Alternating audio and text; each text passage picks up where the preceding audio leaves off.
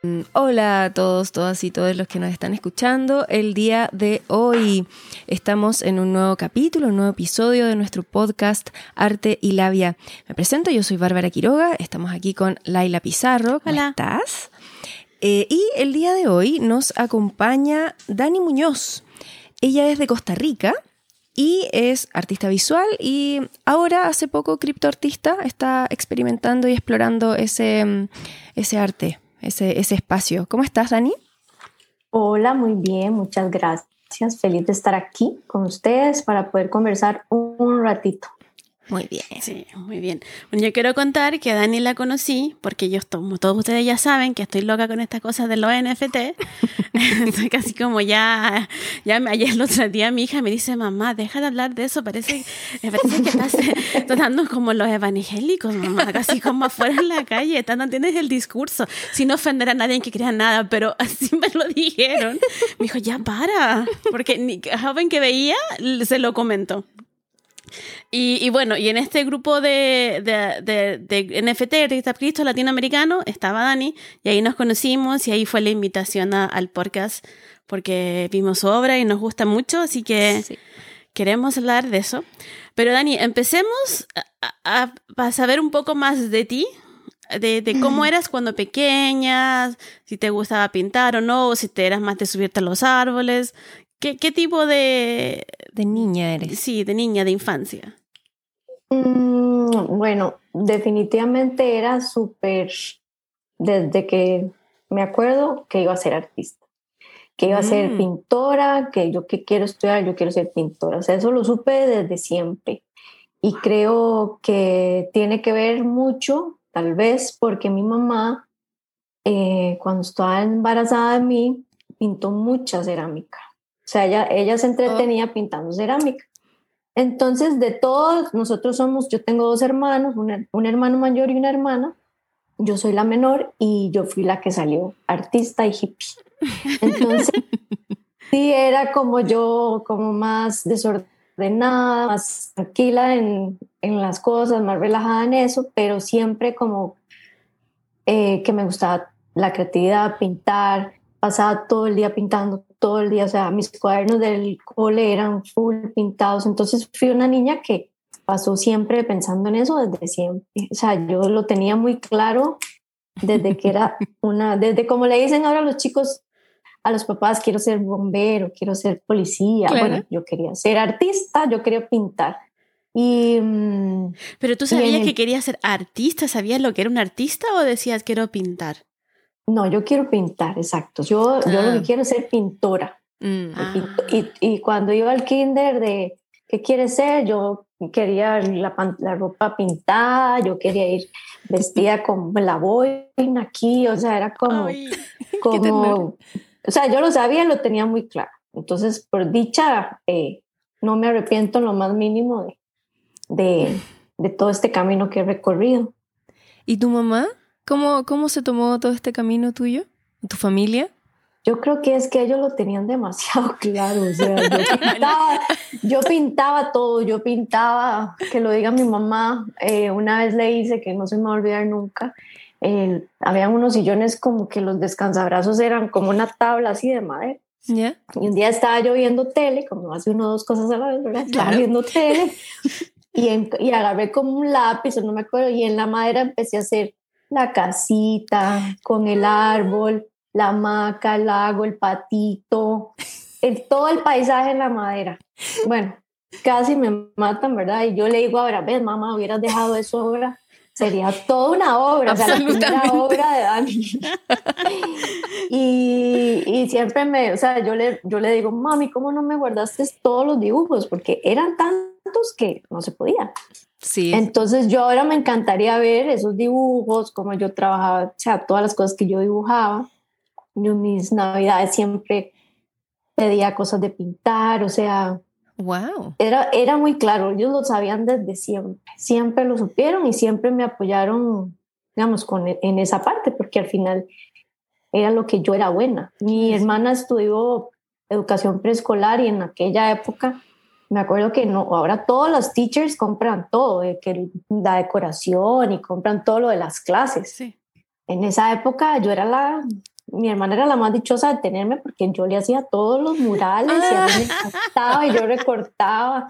Entonces siempre estuve como involucrada, o sea, yo lo tenía muy, muy, muy claro. ¿Y recuerdas algo? O sea, a ti te gustaría verlo, ¿no? Lo que hacías, pero tú recuerdas algo que era como, por ejemplo, no sé, algo repetitivo que te gustara dibujar, pensando ya un poco más grande, ponte tú cuando ya hiciste un poco más consciente lo que significaba Eh, pintar o expresarte a través de la pintura. Yo, yo en la casa de mi abuelita había una, una biblioteca enorme, enorme, entonces, bueno, no era tan grande, yo la veía muy grande, es muy chiquitita. Entonces, eh, habían un montón de National Geographic de las revistas y yo Ajá. siempre agarraba una revista y me la llevaba. Y Ya. me acuerdo que pasaba horas siempre copiando y dibujando las fotos de National Geographic. De hecho, tengo dos Guau. dibujos que, que, que los guardé, que los pude rescatar porque ya estaba más grande Claro. y los tengo aquí en mi casa y ah, dibujaba mucho copiando, o sea, como yo agarraba la, la, la revista y copiaba. Este, mm, ¿Qué más? Pero, y era. Dale, dale. No, quería saber como, como en enseñanza media, la secundaria, que en, que en Estados Unidos le llama como el high school. Dibujabas mucho, estaban en programa- programas de arte, te metías en ese tipo de que, cosas. que, bueno, en el cole donde yo, en el cole que yo estaba no era como lo fuerte la parte de arte, ¿verdad? Todo era como mate, mate y yo la sufrí muchísimo, la Mm, sufrí ay. mucho porque yo esa no, esa no es mi fuerte. Pero la profesora de, de arte, que se llama Moraima, em, yo creo que ella, ella de, veía la, la, lo que a mí me gustaba y, la- y las facilidades que yo tenía. Entonces, ella siempre me decía, Dani, es que usted tiene que pintar, usted es muy buena, usted tiene que seguir por este camino. Y seguro sufría, seguro, con todos los estudiantes que les daba demasiada presa la clase de arte. Y llegaba yo con aquellas cosas y toda inspirada y claro, la teacher estaba realizadísima conmigo. Entonces, ella me daba a mí, me, me ayudó muchas extra clases Mm. y, me, y después del cole me- me- yo me quedaba ratitos con ella y ella me explicaba. Y, eh, tuve, y tengo una tía que también le encantaba pintar, entonces nosotros íbamos dos noches, los, creo que eran martes y vier- viernes, de 6 a 9 a la casa del artista. Entonces eran como un lugar del gobierno que, hacían, que daban cursos de dibujo, pintura. Y eh, fui como dos años y ahí aprendí muchísimo. Mm. o ¿Qué sea, edad? yo ahí, ap- perdón, ¿Qué edad era eso más o menos?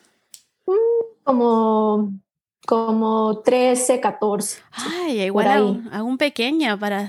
Sí. Sí, sí, sí. Entonces yo después clases, pero yo mucho lo desarrollé solita. O sea, yo pintaba mucho sola y, y como mis papás sabían, yo siempre tenía pinturas, caballetes. Claro.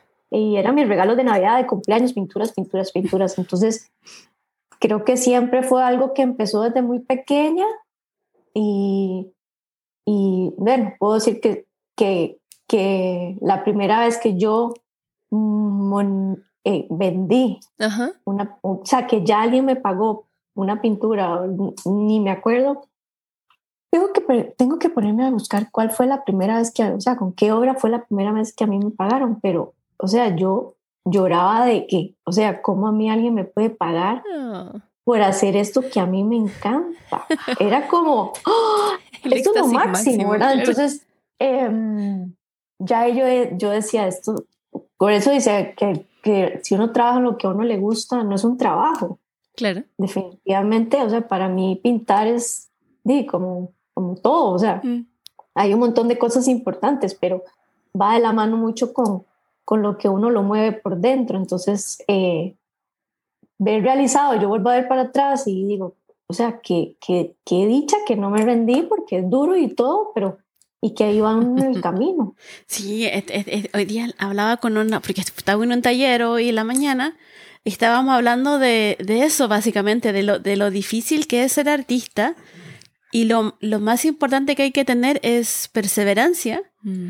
y, y trabajar, o sea, trabajar, trabajar y tomártelo en serio, trabajar de lunes a lunes, y así lo logras. Y, y estábamos justo hablando de, de, de- de esto hoy día de la mañana, que, que cuando ya lo logras, estás, eres feliz pero hay que estar ahí, así es, es duro el, el- el llegar, que muchos artistas como que a la- cuando les va bien al principio ya se dejan hasta ahí. Y el problema de nosotros, los creativos, que somos tan dispersos, o sea, yo tal vez, tal vez no puedo generalizar, pero somos muy dispersos, entonces eh, esto que el otro, que, ay, no, ahora voy a hacer esto y empiezo otra cosa y siempre dejamos ahí como todo a medias. Eso es, yo creo que el gran problema que tenemos la, la mayoría de los creativos. Yo soy muy dispersa, yo empiezo una cosa y se me ocurre otra cosa y quiero seguir con esto, entonces digo aquello. Y ya uno con más responsabilidades, porque esa, esa, ese momento creativo, uno solo, digamos, me refiero a sin extra, sin hijos, sin casa, sin esposo, o sea, es, uno lo lleva, pero ya cuando uno tiene eh, hola y los hijos y las responsabilidades, todavía es muchísimo más difícil porque uno tiene que ser muy eh, disciplinado, cosa que a mí me cuesta mucho. Mm, yo, tengo eh, unos, unos amigos que son artistas ya grandes, ellos son grandes y, y ellos me dicen, Dani, es que es disciplina, es como otro trabajo. Claro, vos te levantás, vos eh, te informás, tenés que buscar leer mucho, tener tus horarios de, de trabajar, descansar. Mm. Entonces, es, es, esa parte es como complicada. Pero se logra, se logra. Sí, es, parte, es parte del camino, que es como lo, desafiante de serlo también. A mí me gusta. Sí, sí, sí, pero a la vez cuando ya uno llega y logra cosas es todavía más... Gratificante. Eh, claro, gratificante porque y uno dice, pucha, ¿cómo lo hago? ¿Cómo llego ahí? O, ¿verdad? Y tengo todo esto por delante, o tengo que hacer esto. Pero uno, si tiene la, la, la meta fijada, poquito a poco llega. No es correr ni llegar rápido, es llegar. Es, llegar y, tener la paciencia con uno mismo. A mí me costó personalmente. Yo paré mucho tiempo de, de hacer arte y estaba muy mal emocionalmente, pero no, nunca asocié una cosa con la otra. Y, y, luego cuando ya me tiré dije, no, yo esto yo no sé hacer nada más. Yo o sea, no sé ni siquiera lavar bien la losa. Esto es lo que voy a hacer. Y, y después de dos años así, empezar a trabajar y, darme cuenta que ya no dibujaba igual como antes, porque yo antes era como seca para el dibujo. Y después me puse a dibujar y fue como, oh, dibujas tan mal. Pero eran porque pasaron años sin dibujar. Y cuando tuve la primera exposición después de casi 20 años, lloré, lloré, lloré, lloré, lloré, no lo podía creer. Mm. Y no vendí nada. Pero, pero la satisfacción. Pero estaba tan feliz. Estaba tan feliz que era, era de aquí, y de ahí no he parado. Mm. Yo creo que a mí me pasó en el 2000, en el 2016 que tuve la exposición individual más grande que yo he hecho, que fue en, en un lugar aquí súper bonito, me preparé como, no sé, unos ocho meses antes porque todo era formato grande y bueno, aquello fue y yo estaba muy asustada porque era como mi primera exposición así grande, ya como un evento y yo le huía al, al ser el foco, ¿verdad? Como que eso que toque mm. hablar y explicar y qué susto. Entonces, ese día, o sea, yo le dije a mi esposo, el, día que, me casé con vos, soy la mujer más feliz. El día que nacieron mis hijos, todavía más. Pero hoy es como, como, o sea, es una alegría donde yo vi esa galería llena, oh. vendí un montón de obra, o sea, fue como, como irreal, porque es el, o sea, fue tan lindo, o sea, ya la gente, que la gente te reconozca tu trabajo, que te lo valore, que, que, nadie, que nadie se ponga a decirte que, que no, mira, bájame esto, no, no, eso fue esa noche para mí, yo me acuerdo que terminó y llegué a la casa, de verdad, y estaba con mi esposo y ya me acosté y empecé a llorar. Y yo lloraba y lloraba, mi amor, pero ¿por qué lloras? Porque me siento como en una nube, o sea, estoy tan feliz, es como esos días, como cuando me casé, como cuando tuve a mis hijos, es una alegría increíble y ese día lo recuerdo lindísimo porque fue muy gratificante. Le, el feedback de la gente. No, no todo, yo me acuerdo y es lindísimo.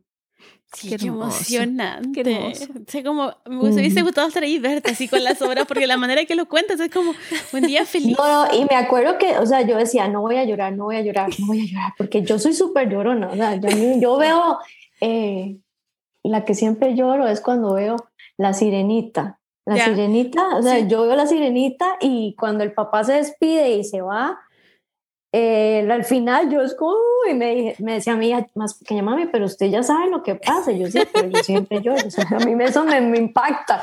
Entonces yo decía, no voy a llorar, no voy a llorar, voy a, voy a hablar bien. Ya tenía practicado el speech, yo iba toda preparada.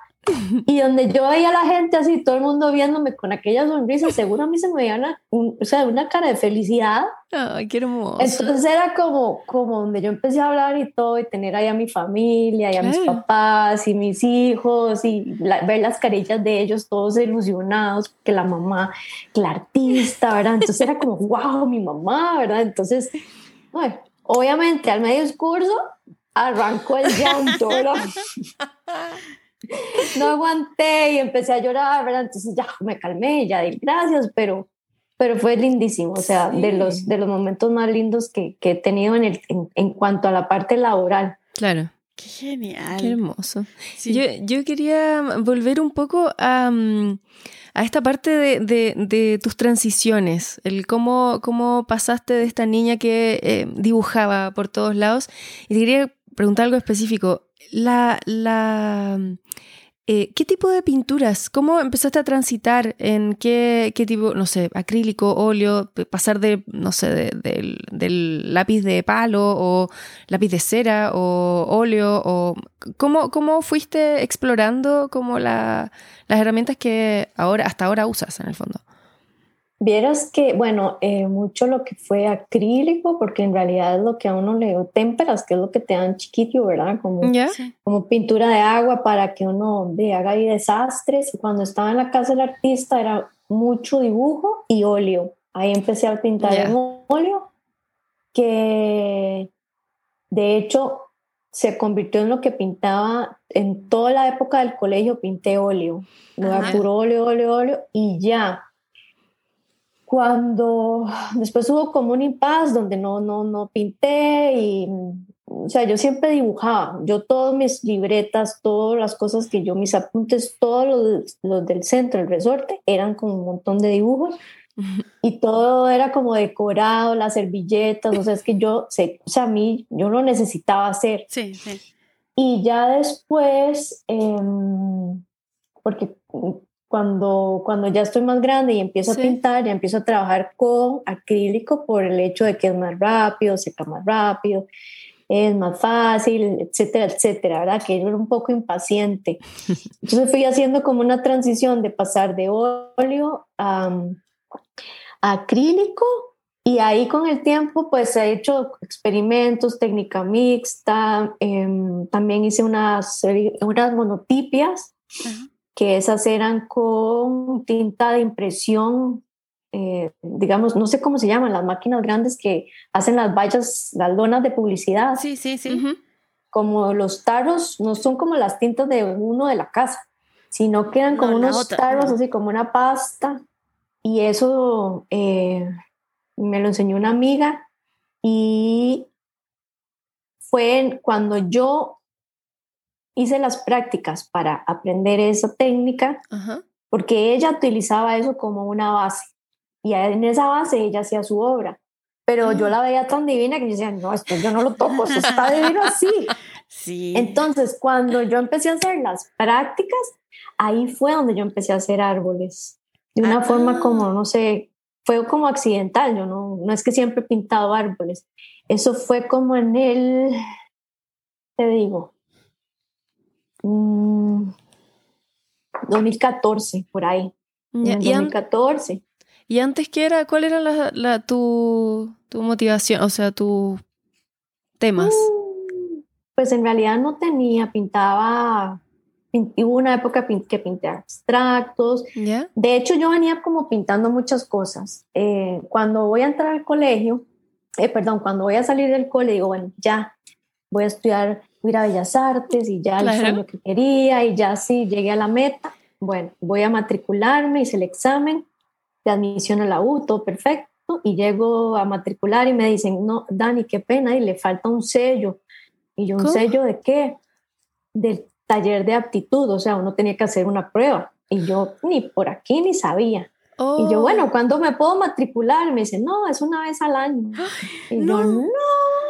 Sí. Oh. Entonces, mi papá me dijo, bueno, muy bien, pero no se puede quedar de vagabunda un año.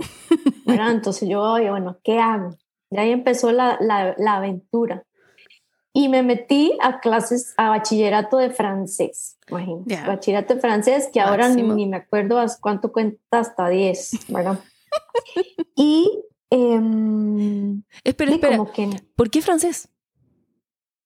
porque en el colegio yo era como muy mala para el inglés, realmente. Entonces, yo el inglés, o sea, no sé, no tuve, no sé, nunca lo logré. Sí, sí lo, lo me iba bien, pero no era como que. Entonces, para mí era más fácil, porque yo quería solo estar pintando francés, que se parece más al español, y yo era como, bueno, entonces al final yo saqué. No, y la boina con, de, de kinder Así, que te sí, ponías. yo me imaginaba ahí pintando, Pintando. en París. Claro, claro. es como que es obvio estudiar francés. Si no quieres ser Sí, yo dije, bueno, si me voy a Europa a sacar un posgrado, no sé, una maestría, ¿verdad? Ya No. tener uno ahí.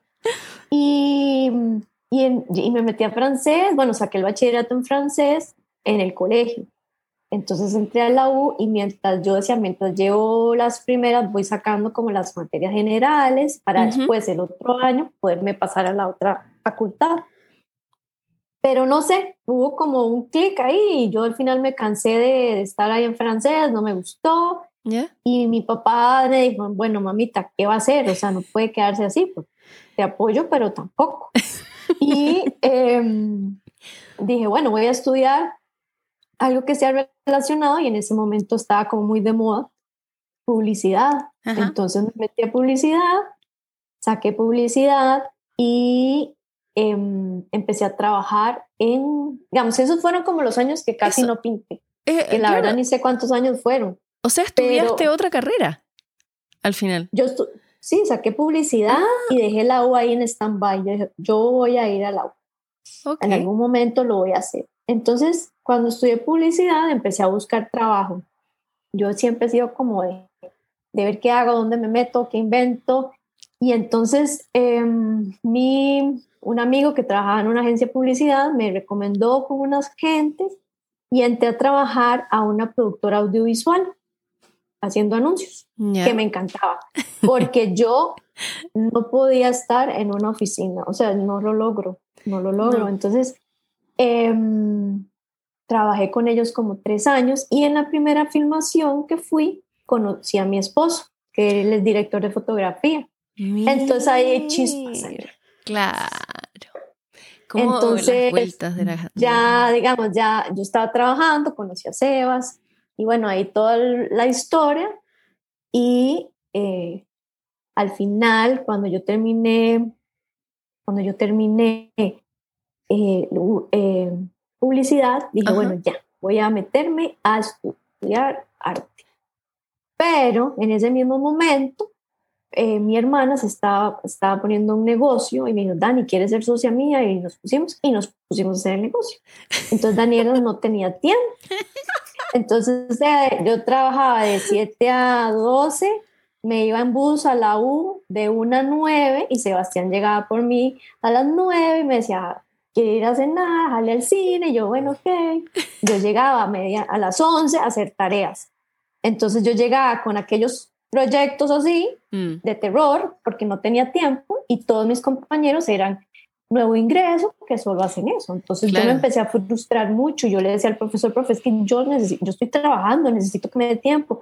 Y ahí eran muy estrictos, como que yo no calcé tal vez en ese momento en el ambiente de la facultad, Mm. este, no sé, yo no con los profesores y, y también yo ya estaba como en otro rollo, yo ya Claro, sí. estaba trabajando, entonces obviamente ellos se exigían mucho y yo me frustraba y estaba muy cansada y al final eh, vi, me ofrecieron un trabajo en una película que eran como, no sé, un mes, ¿Ya? entonces yo pedí permiso en la U porque necesitaba mucho ese, ese pago que me iban a dar en la, en la película. Y en la fa- facultad me dijeron, no, si se va, el- el- no, o sea, yo pedí que me ayudaran a congelar, no sé qué. Y al final eh, no tuve como la respuesta que quería, entonces yo me fui de la U y dije, chao. cuando yo le decía, déjeme venir de oyente, o sea, al final yo no, yo, no quiero un título, yo esto es para mí. Claro. ¿Verdad? Como que déjeme, y él lo único que me contestó fue, usted va a venir de oyente aquí el día que usted sea tercera edad. Oh, qué feita su actitud. me contestó. Qué feita su actitud. Sí, fatal. Bueno. Fatal, ni me acuerdo cómo se llama. Entonces yo dije, está bien, no necesito. Y entonces a partir de ahí ha sido un proceso súper mío, que al final mm. hasta lo he disfrutado muchísimo más. Sí. Sí, pues no tienes a alguien que te esté criticando todo el momento y, si era alguien de esa manera que te está diciendo esto, es como, no, no valía la pena estudiar con alguien también así. Tenía, yo creo que él también tenía su, su razón porque ellos tienen su prioridad a la U, o sea, es otra cosa, o sea, la gente que entra a esa U solo hace eso, es muy fuerte. Mm. Y yo sé que si yo hubiera entrado el año que yo quería hacerlo, lo, lo, hubiera hecho perfectamente, lo hubiera logrado. Claro. Pero ya yo estaba con muchísimas otras responsabilidades y realmente para mí eran muy importantes también. Entonces, no, no era como el caso en ese momento. Sí. Y entonces hiciste esta, este, este trabajo de la peli y luego de ahí pasó toda esta cosa de la U y dijiste, bueno, acá continúo yo sola. ¿Desde dónde partiste? ¿Cómo hiciste talleres, te conseguiste profes o empezaste tú sola? Empecé, a pintar, digamos que empecé a pintar mucho yo sola, empecé como, como a reencontrarme con la pintura, entonces empecé con mucho abstracto trabajaba abstracto, trabajaba... Eh, deme un segundo, ¿podemos cortar un toque? Sí, sí, por supuesto, por supuesto. Sí. Es que están tocando y mis hijos no aparecen. sí, no hay, problema. Ok, ahora otra vez porque no me acuerdo qué estaba diciendo. Eh, no, básicamente es como estábamos en, en cómo comenzaste de nuevo en el fondo, a, encaminar tu, rumbo hacia el arte después de que, de que ocurrió esto con la U. Y mm, bueno, en verdad, claro, igual tenía mucho sentido en relación a que tú ya venías con un trabajo desde muy chica, entonces no, me imagino que no fue como que te quedaste perdida en el espacio. O sea, igual sabías desde dónde y hacia dónde, supongo. Como eh, pues sí, pues es que, digamos, yo estaba como trabajando mucho con mi hermana, em, ya yo estaba casada, ya yo ya era mamá, entonces mm. estás en un rollo muy, ¿verdad? De que estás con otras prioridades, entonces yo estaba bien, pero yo, no, a uno le falta eso, y yo siempre, bueno, voy a hacer esto y terminaba voy a hacer esto y terminaba con algo así. Entonces, eh, recuerdo que mi hermana, que me conoce muy bien y ella siempre me ha apoyado muchísimo, me dijo, Dani, o sea, yo sé que lo que usted quiere hacer es pintar, porque al final el negocio, y lo hemos conversado, el negocio es de lo que ella estudió. Yo era mm. como la parte de publicidad, la parte de mercadeo, pero no es lo que a mí me encanta. Claro. claro que el trabajo me encantaba y lo disfrutaba y todavía lo disfruto, pero lo que a mí me gusta hacer es pintar. Entonces, ella a mí me dijo, que, que ella a mí me dijo en una, en una crisis existencial que a mí me dio, dice, ok, vamos a hacer un trato, yo le voy a dar un año sábado. Oh, Y te voy a dar un año para que usted este año pinte, se conecte, haga todo lo que usted quiera en ese sentido. O sea, yo le seguí ayudando en algunas cosas, pero yo ya no tenía que estar físicamente. O sea, entonces yo ahí me ya como que despegué. Y em, empecé a pintar los que, lo que les decía abstractos, me pedía muchas pinturas, pero no tenía todavía yo ese, ese sello, mm. Esa, esa, esa, esa característica que la gente ve una obra y dice, ah, ok, ese es de Dani. y, y, y, es algo que uno lo encuentra en algún momento, o sea, uno no se tiene que desgastar encontrándolo, porque porque tampoco se trata de eso, ¿verdad? Pero una vez que uno lo encuentra, es bonito porque ya uno tiene ese sello y hay que cuidarlo y hay que abonarlo y hay que eh, desarrollarlo y se va transformando y puede ser que cambie, pero ya uno tiene esa, digamos, esa característica que te diferencia, porque muchos pueden pintar, hay que encontrar lo que a uno le gusta y cómo em, comunicar a través de la obra de uno, que sea muy auténtico, ¿verdad? Y, en, ese, en ese encontrar tu sello y, encontrar tu obra más auténtica, ahí fue que llegaste a pintar los árboles, porque tú, tus pinturas, bueno, la que la hemos visto acá, la última, son árboles y, y tienen como mismo estilo, pero son todos diferentes. Pero tienen, tienen un sello, como tú dices.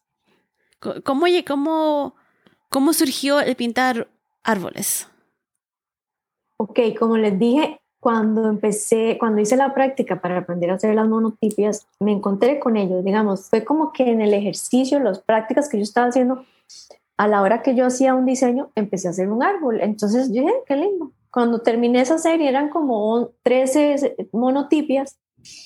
Em, ya, pasó ahí, qué lindo, aprendí la técnica, tengo que ver qué hago, empecé a, ya, y ya volví a, a caballete, a lienzo y empecé a pintar y, empecé a hacer una pintura más abstracta, como un fondo, y cuando plin, apareció un árbol. Entonces, mira, qué lindo. Y empecé y empecé. Y había días que decía, Daniela, como mi mamá, que me dice Daniela cuando está bravo, dice, Daniel, eh, no voy a hacer esta y no va a ser un árbol.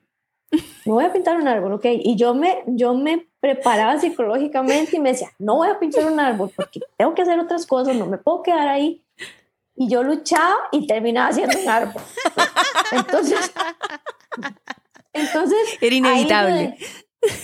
y yo dije, ¿por qué yo estoy luchando contra esto? Y la gente le gustaba y claro, siempre hay como esa inseguridad de que si le va a gustar a la gente y eso que uno está escuchando y, y yo decía, no, o sea, eh, si a mí me gusta y es lo que a mí me está saliendo, Claro. Eh, bienvenido sea, o sea, es mío. Es, o sea, ya puedo decir que esa temática o ese sello o esa línea o como lo quieran decir, es mío, que yo lo salió y lo, me lo imaginé y lo pude em, diseñar y compartir de alguna forma. ¿Qué ha venido cambiando en el tiempo? Ha venido cambiando porque mi, mi pintura ha ido cambiando, digamos, en cuanto a la línea de los árboles, colores, texturas, pero al final es esa esencia Mm. de, del ser como, como, como el, el, símbolo del árbol, ¿verdad? Que es tan representativo y que yo todavía a veces me pregunto y cada vez que me, que me, que me Dani, ¿por qué pintas árboles?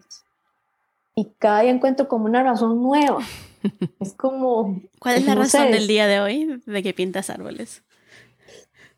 Ay, vienes que he estado como analizando mucho. ¿Verdad? Porque con, con, con, esto de los NFTs he tenido que estar escribiendo mucho, eh, todo, lo, todo lo de mi obra, entonces como, como revisando todo lo que he venido haciendo. Ha sido como muy bonito porque como que me ha ayudado eh, a conocerme un poquito más yo como, como artista, porque a veces uno no se pone como a, a analizarse y también que el 2020 fue un año muy complicado emocionalmente para todo el mundo. A mí personalmente me revolcó también muy fuerte, entonces esas crisis te ayudan como a sacar cosas que tal vez no están tan bien, que te acostumbras a vivir así y que es importante que uno como persona, y esto se lo digo a todo el mundo, eh, se, se permita como, como conocer. Entonces, Em, creo que en este momento, o que los árboles llegaron, yo sé que llegaron en el momento en que mi vida como que se volvió a acomodar. Y si mm. ustedes ven, son colores vivos, sí, es como vibrante, o sea, a mí me gusta como que la gente lo vea y tenga como un mensaje como, como de alegría, como de, no sé, como de, libre, o sea, que, le dé, que le dé como en el ojo algo como que te dé energía, algo así. Y eh, cuando yo estaba en el, en el 2000, en el 2006, yo tuve un embarazo que perdí a unas gemelas. Fue un golpe muy fuerte y eso como que a mí me, me, me, caló muchísimo. Entonces, en ese momento yo dejé de pintar, fue una época muy dura y cuando yo ya tengo a mis dos hijos, mm. ya como que, como que esto representa para mí ese, ese renacer, el árbol como, como centro, como protección, las raíces de donde venimos, las ramas, que son como todos los caminos que nosotros podemos tener, donde podemos irnos, pero siempre regresamos a nuestro centro. Mm. Entonces yo creo que eso viene de la mano de que en ese momento yo estaba bien emocionalmente con mis bebés, con mi esposo, entonces esa, esa alegría que yo tenía, porque ya había pasado, digamos, la tormenta, claro. yo la saqué totalmente con los árboles. Fue como muy mm. simbólico a nivel emocional, a nivel personal, y es algo que tal vez en el momento yo no lo supe. Es algo que yo he venido como en el tiempo entendiendo y, y realmente eh, cuando una persona ve el árbol y le, le, ve un significado, porque los árboles tienen miles de significados para mucha gente. Sí, eso te iba a comentar, que es inevitable ver eh, significados y, y, claves y cosas en, en los árboles. Son eh, sí, entonces es como también muy de cada quien cuando lo ve. Yo creo que el arte eh, yo puedo, no sé, hacer un círculo rojo que para mí significa X y la otra persona lo ve y lo representa como otra manera. Entonces, Exacto, sí. yo le doy esa libertad a la persona para que el árbol le, abre, le hable y, y, le deje como, como, como calidez, no sé, es como, no sé, ustedes me entienden, ¿verdad? Sí, sí te entendemos totalmente. Sobre todo para mí como el tronco, las raíces. Y, las raíces, con las raíces yo creo que uno... ¿Perdón? E, el, veo como el tronco, las raíces, la fuerza que, que, que te lleva a seguir avanzando y, y a seguir moviéndote. Por la historia que nos cuentan después, entonces uno empieza a mirarse una, su historia. Mm. Y ahora mm, estoy mm. volviendo a ver tus trabajos mientras tú contabas la historia y lo estoy viendo diferente que hace media hora. Porque ahora estoy viendo, estoy viendo así como más fuerte, más potente. Es increíble lo que hace una, una historia y una narrativa de, de, de, la obra. Sí, y vieras que, que, que hasta cierto punto yo creo que los artistas o los creadores vamos descubriendo eso como poco a poco, ¿verdad? Porque tal vez en ese momento fue una forma muy subliminal o muy natural de que yo sacara esa dicha que yo sentía en ese momento y pero en ese pero yo no era tan tan clara de lo que yo estaba sintiendo, ¿verdad? Entonces ya tantos años después yo veo digo, esto es en ese momento donde yo me sentía agradecida, me sentía feliz y gracias a Dios, porque ustedes yo creo que nunca han visto y espero que no vean, porque, bueno, no, nunca hay que decir nunca, un árbol café con verde, río, o sea, yo, a mí me encanta como cambiar eso y meterle colores alegres y hacer un realismo mágico ahí bien loco, porque es como una forma diferente de, de comunicar, es como un lenguaje diferente y que la gente pueda ver las cosas con otros colores, o sea, no ¿Sabes que yo nunca, no, mirando tu obra, yo no, no sé si a lo mejor porque también soy artista y me gustan las cosas así como más de colores, pero yo veo tus árboles y para mí lucen normal como un árbol que veo en la calle. O sea, de verdad, lo he estado mirando y porque cuando, cuando te conocí los miré y después en la semana los he ido viendo y hasta este instante que tú lo mencionas, un árbol con un tronco y verde, me pareció como algo feo un árbol con tronco café y verde. pero fue, pero, o sea, no, no, no, pero fue como, pero existen esos árboles. esa fue mi sensación. Y, y al segundo pensé como, pero los árboles son así sí, eso, eso es un árbol real. Pero no, no lo, nunca hice una conexión de que tus árboles y lo que estás mostrando e, es, es otro mundo. Claro. Siempre para mí fue un árbol como normal, de esa manera lucen. Sí, sí, sí, pero y es como la historia, me acuerdo perfectamente, mi mamá me llevaba, mi mamá iba a clases de pintura donde una, de una señora así que era toda, ¿verdad?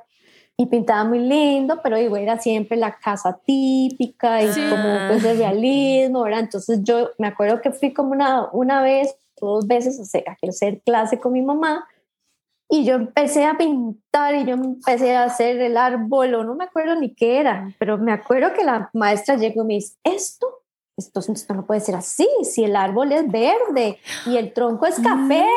Y yo me sentí insultada de que ella estaba quitándome mis colores. Entonces yo le dije a mi mamá, nunca más me llevan de esa señora. ¿Y qué me enseñó a mí esto? Que yo en, he dado mucha clase o doy muchos talleres para niños. Entonces a mi teacher es que yo quiero pintar el pato azul. Píntelo azul.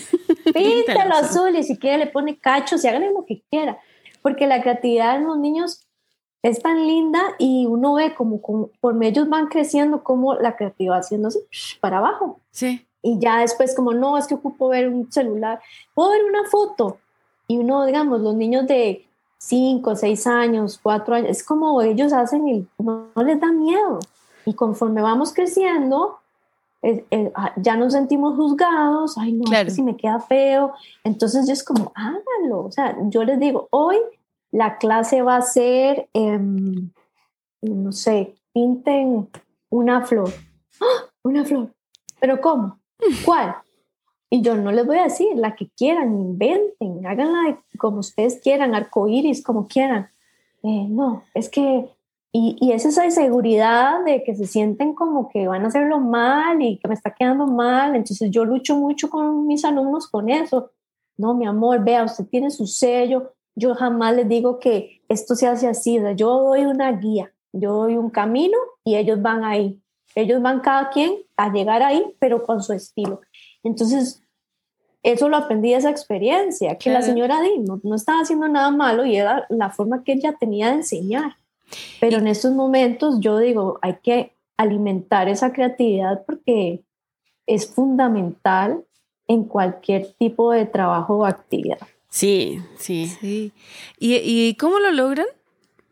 ¿Al, cuánto rato ellos empiezan a sentirse libres y a, dibujar lo que quieren? Se demoran, me imagino, como en Vieras que, que, que mm, me decís de los niños. Sí, sí, sí. Hay algunos que nunca lo logran.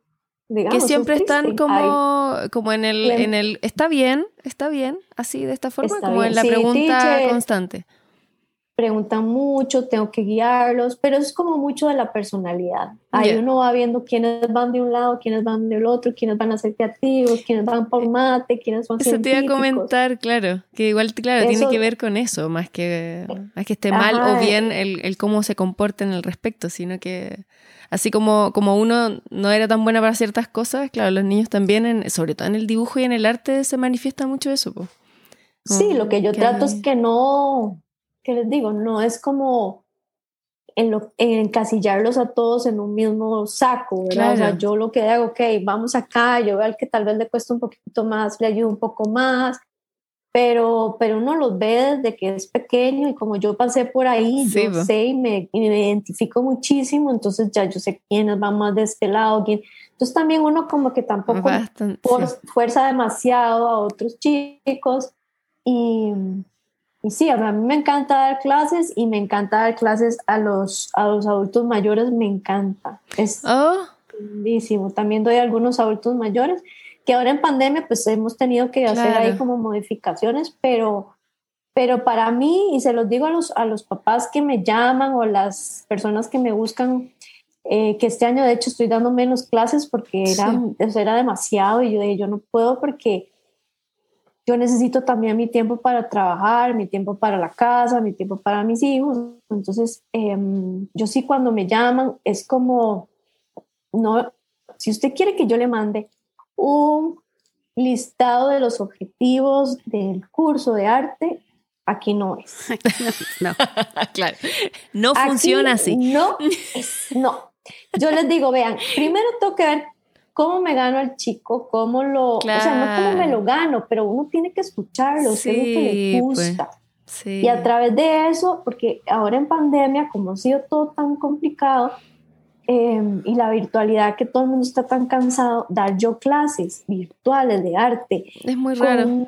o sea, con un, no sé qué te digo, con el PowerPoint y vamos a ver la... No, no, no, no. No se puede. yo tomé, yo la primera, que yo ya le, con Bárbara le pusimos nombres a las pandemias. El año pasado era pandemia 1 y ahora estamos pandemia 2.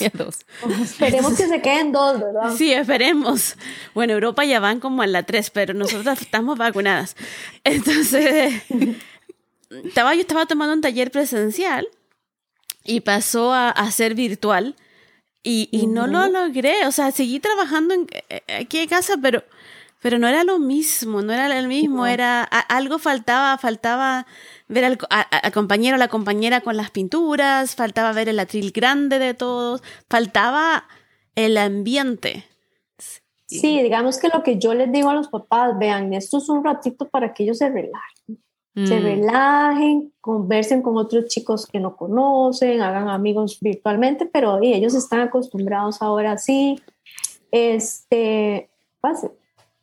Están acostumbrados así y sí les digo, es como un ratito súper relajado, bonito, súper relajado. Entonces, los chicos lo disfrutan muchísimo, que yo tengo alumnos que han estado toda la pandemia conmigo Ah. y siguen conmigo y ellos esperan la clase y todos quieren presencial, pero yo les digo, tenemos que esperar Sí. y, y- y he encontrado una forma de, de que de que se pueda trabajar virtualmente y que para ellos sea entretenido. Ah, o sea, lo lograste. Qué bueno. Qué seca. Sí, Muy sí, bien. sí. Sí, hay- había días Muy que bien. quedaba agotada porque el año pasado, por ejemplo, los jueves yo empezaba a dar clases a las 9 y terminaba a las 8 de la noche todo el día, porque como que yo fui acomodando clases todo el día jueves. Entonces el jueves yo solo pasaba sentada dando clases. Wow. Y llegó un momento en que a mí me estaba volviendo loca realmente. Claro, de imagino. una clase a otra. Son muchas horas. Sí. Sí. Era, digamos, sí tenía un horario, un descanso en el almuerzo y otro Claro, así, ya. pero sí fue muy cansado y yo dije, me estoy desgastando demasiado como para, para hacer esto. Entonces este año estoy delimitando muchísimo más mi tiempo, estoy trabajando más en mis cosas. eh, ya alumnos casi que no estoy aceptando. A- alumnos les digo yo de los talleres creativos Sí. y enfocándome muchísimo más en mis cosas, digamos, de mi tra- trabajo, ahora con los NFTs, que hay que estudiar un montón, que hay que aprender. Sí, me te iba a preguntar ahora, llegar a los NFT, ¿cómo, cómo llegaste a, a ese mundo? Y es un mundo que hay que estudiarlo mucho porque no es solo el tema visual o, o la obra de arte en sí lo que está haciendo con un, un- un NFT. Es otro mundo, es otra historia y es, o sea, hay que empezar teniendo una billetera para Sí. crear la obra. Entonces ya Sí, eso no. era, a mí me demoró tres, cuatro semanas en descubrir cómo hacer la billetera. ¿Cómo yo llegaste he ahí? sido- yo siempre he sido como súper eh, curiosa de las, de las tecnologías y las cosas y los apps y eso. O sea, Ajá. no soy como tan buena como mis hijos que ya están en una edad que ellos ya traen el chip, ¿verdad? Y Sí. lo pueden, lo- yo le pregunto a María del Mar y ella me dice, mami, esto, sí, yo, "Ay, mami, esto del Twitter, y, no, del Instagram, y, o sea, a mí el Instagram me costó mucho agarrarle el toque, ya voy ahí poco a poco. Pero em, fue como muy vacilón porque todo fue como en rebote y yo por eso digo que a uno le llegan esas oportunidades y uno tiene que estar súper pilas y decir, voy ahí, o sea, yo soy súper aventada en ese sentido. Y em, en Instagram estaba como ahí vagueando, no haciendo nada, viendo videos, ¿verdad? Y me llegó, salió un video como de publicidad Ujú. de una influencer colombiana, ni siquiera sé quién es, pero me quedé como viéndola. Entonces ella hablaba, decía, ay, vieron esa nueva aplicación de Clubhouse, ya me metí, ta, ta, ta, ta, ta. Entonces yo vi el video y dije, mira, Clubhouse, bueno, como a los tres días, es, en ese momento era por invitación, creo que todavía es por invitación, me llegó la invitación de un amigo que vive en Polonia, que Ajá. tenía un montón de tiempo de no verlo ni nada, y dije yo, qué raro, de, me voy a meter, así que me metí, empecé a investigar, este, había estado conversando con mi esposo eso de los criptos, monedas, entonces en los intereses puse criptomonedas, arte, eh, networking y como hay un poco de intereses. Y en una sala de Clubhouse de criptomoneda, mm, me, eh, estábamos como conversando y una persona, un muchacho de los administradores me dijo, Dani, vos sos artista. Y yo sí, eh, debería revisar lo de los NFT, eso viene muy fuerte. Y yo, ok, ¿qué es? Entonces medio me explicó. Cuando ya yo supe eso, yo empecé ya como a, como a investigar, a leer. eh, y tuve la suerte, porque eso creo que, que es, ha sido una gran eh, diferencia o ventaja en, la, en, en, este proceso que yo he tenido los NFTs, que conocí gente muy em, como, como, como Laila, digamos, que están en ese grupo y que nos apoyamos, digamos, mm. que, que es como una comunidad que, se, son muy solidarios, digamos, pero... Mm nosotros podemos ser solidarios entre la y yo, pero de cripto no sabemos nada. Necesitamos saber, necesitamos gente que se maneje en ese mundo. Entonces, Oye, entender el vocabulario es extrema, porque yo entiendo el vocabulario visual, pero el vocabulario de cripto, y es como eh, que la gente debe haber estudiado finanzas o algo para entenderlo. Exactamente, entonces yo me empecé a meter mucho en las salas de cripto, cripto en español, y conocí a varias, varios amigos que ya son, y los considero amigos, y, y, ellos me fueron como guiando más. Entonces, eh, eh, Guillermo Reyes me ayudó a eh, hacer mi billetera y, digamos, yo dije, Memo, esto, no sé qué, sí, aquí, métete acá, y ok, ya la cargamos. Entonces, tuve un acompañamiento por ellos de una forma súper bonita hasta que hice mi primer drop entonces, en ese día, ese día, vendí mi primer NFT. Entonces era como, O sea, lo hiciste, lo subiste a la página y lo vendiste el mismo día. Lo vendí el mismo día el NFT.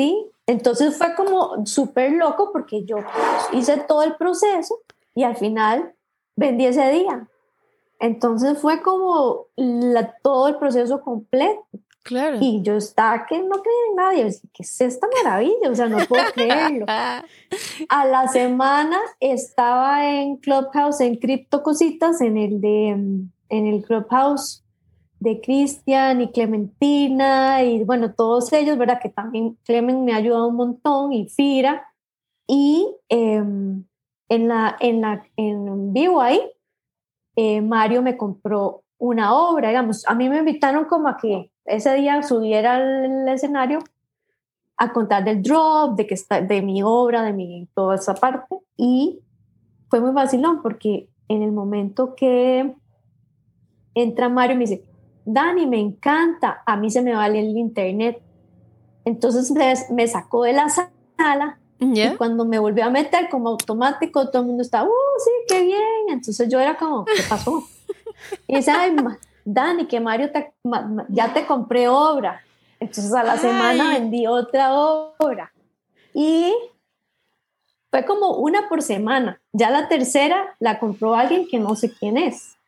Y la, ya, la, ya la tiene en la galería. Y ayer vendí la cuarta obra. Entonces ha sido como, como muy eh, bonito poder ver ese proceso completo, ¿verdad? Sí. De, de, de subir los NFTs, de aprender, la, de aprender lo de la billetera, que, la descripción que tengo que poner, que, o sea, y yo creo que ahí, de hecho, mañana seguro hoy más tarde voy a subir mi primer, ya lo había subido, pero tuve que editarlo, voy a subir mi primera obra ya 100% digital. Eso Dale, es que eso, eso, te iba a preguntar, de qué, cómo eran las, las otras obras, ¿no eran entonces 100% digitales? Solo las... La... No, no, no, no, no, eran como, como obras que yo ya había hecho. ¿Ya? Y que sí, que yo tenía y este, obras, digamos, obra física que yo tengo. Y la digitalizaste. exactamente. Sí te digo, era, era, como un experimento. Yo jamás me imaginé vender tan rápido. Entonces, y esas, y esas, esas mono, los que subí fueron las monotipias que yo les dije que empezaron ah, la de los círculos con el, con el árbol. los, sí, los que las Están muy bellas las, esas. Las monotipias que fueron cuando yo empecé en el árbol, a trabajar árboles. Entonces para mí era importante ah. como dejar en el blockchain esa, esa, esas, esas monotipias porque fue mi inicio con mi temática. Sí. Claro. Entonces yo en realidad ni esperaba vender porque uno estaba súper nuevo en esto, estás empezando y fue todo una, o sea, fue todo así que yo dije, wow, o sea, esto de verdad, esto ya, ya, ya funciona. ¿Y, hace, cuánto, hace cuánto empezaste esto, más en, en, tiempo? ¿Cuándo fue la, la, primera vez que escuchaste sobre los NFT? ¿Hace cuánto atrás? Eh, ¿Qué les digo? Estamos en como dos meses y medio, tal vez. Sí, eso, es que eso es así. Lo que uno aprende en cripto y todo esto de NFT en un día es como un mes. O sea, uno tiene que estar ahí porque eso es algo que va, o sea, que te llega la info y como al principio es súper complicado, pero sí te digo, para mí fue fundamental la ayuda de, de, de, las personas que estuvieron a la par mía guiándome para yo entender y yo en un cierto momento era como que cómo le entro, cómo se come esto, claro, porque nosotros no estamos acostumbrados y de hecho ayer que fue el, el como un prelanzamiento el 31 de este mes, eh, Mario Reyes va a em, abrir la galería de él, que se llama Alternate Gallery, que va a estar, es una galería virtual, la primera galería virtual. Y mm, ayer hicieron como, el, como la presentación y en, las, y en la parte que él mm, estaba contando de todo, lo que más me emocionó una de todas las cosas que me pareció más increíble es que en esa galería va a haber una sala también donde uno como artista puede tener obra física. O sea, uno ya oh. puede empezar a separar eso. Entonces, yo puedo tener obra física que está en una sala y si la persona la compra, está comprando la obra física. Sí, eso vi, porque, claro, yo vi eso porque yo ayer, yo ayer tuve un día así con muchas cosas y en la noche llegué tarde, me tuve que leer casi 200 mensajes en el, en el Telegram. Y yo leí uno, no me lo, yo no le llego. No, yo me los leí y contesté dos. Porque me lo leí uno cuando llegué a la casa, eran como las ocho y media, nueve de la noche, yo leyéndome todos los mensajes y dije, ay, me perdí la, la, lo de la galería. Y vi eso, que, que, había puesto como para postular, que va a haber obra física también. Entonces dije, ay, qué bueno, qué bueno. Porque una que trabaja las dos cosas, porque yo trabajo... Es que... Entonces me, me, conviene porque puede ser, a alguien le puede gustar algo digital, a otro le gusta algo físico, o sea, quién sabe. Y, y, hasta, una misma, hasta una misma persona te puede pedir las dos obras, el NFT y la obra física. Pero digamos, yo por qué le veo eso como algo positivo, que para artistas como nosotros, que somos más grandes, por no decir otra palabra. Para no decir otra palabra está bien. Se entiende, se entiende. ¿verdad? Que somos ya más grandes, más experimentadas. Este, Dino, yo no voy a dejar de hacer lo que a mí me gusta, que es pintar. Digamos, pintar con pincel, pintura, embarrarme, ensuciarme, o sea, la, ropa. Eso es, o sea, yo no me veo pintando solo con un iPad. Mm. Entonces, nos va a permitir a nosotros que estamos en un periodo de eh, vivir este periodo de transición haciendo las dos cosas, sí. aprendiendo a lo que, lo que viene y hasta dónde vamos, pero no vamos a abandonar nuestro, lo que nos gusta hacer o lo que hemos venido haciendo, pero tampoco ellos están cerrándole la puerta a uno a esto, digamos, están abriendo otras oportunidades. Y yo le digo a la gente, no es que que, ay, sí, me pagan en criptomoneda y ya no voy a volver a trabajar nunca más porque me voy a hacer mega millonario. No, o sea, eso, eso le pasará tal vez a alguno que venda, no sé, una, un NFT en no sé cuántos millones.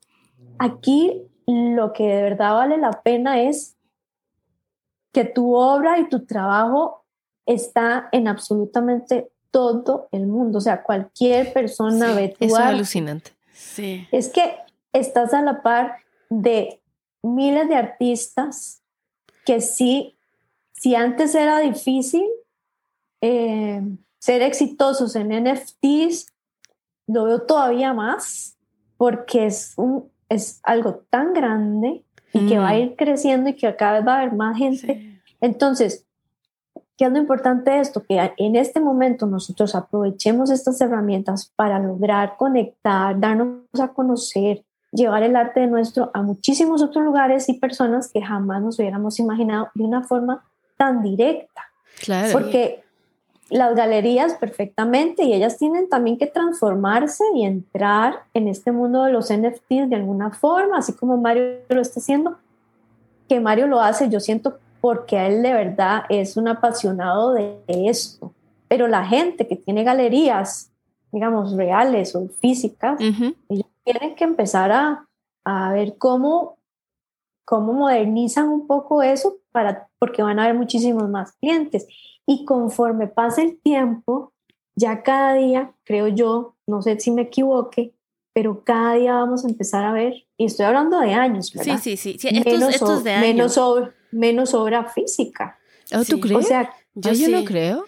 Yo sí, yo creo que sí, porque los, los niños de hoy en día, ellos tienen en sus videojuegos compran ropa para su, su avatar, compran... mi hija anoche eh, estaba maquillada, tuve un día larguísimo y, y, eran como a las 11 de la noche y estaba que me quedaba dormida, que estaba en el sillón viendo televisión, no sé qué estaba viendo, pero estaba media dormida y sale corriendo del cuarto y me dice, mamá, mamá, mira, y me dice, esta obra de un juego digital se parece a una tuya. Oh. Y yo entre ojos así dormida y la miro y digo, oh, verdad.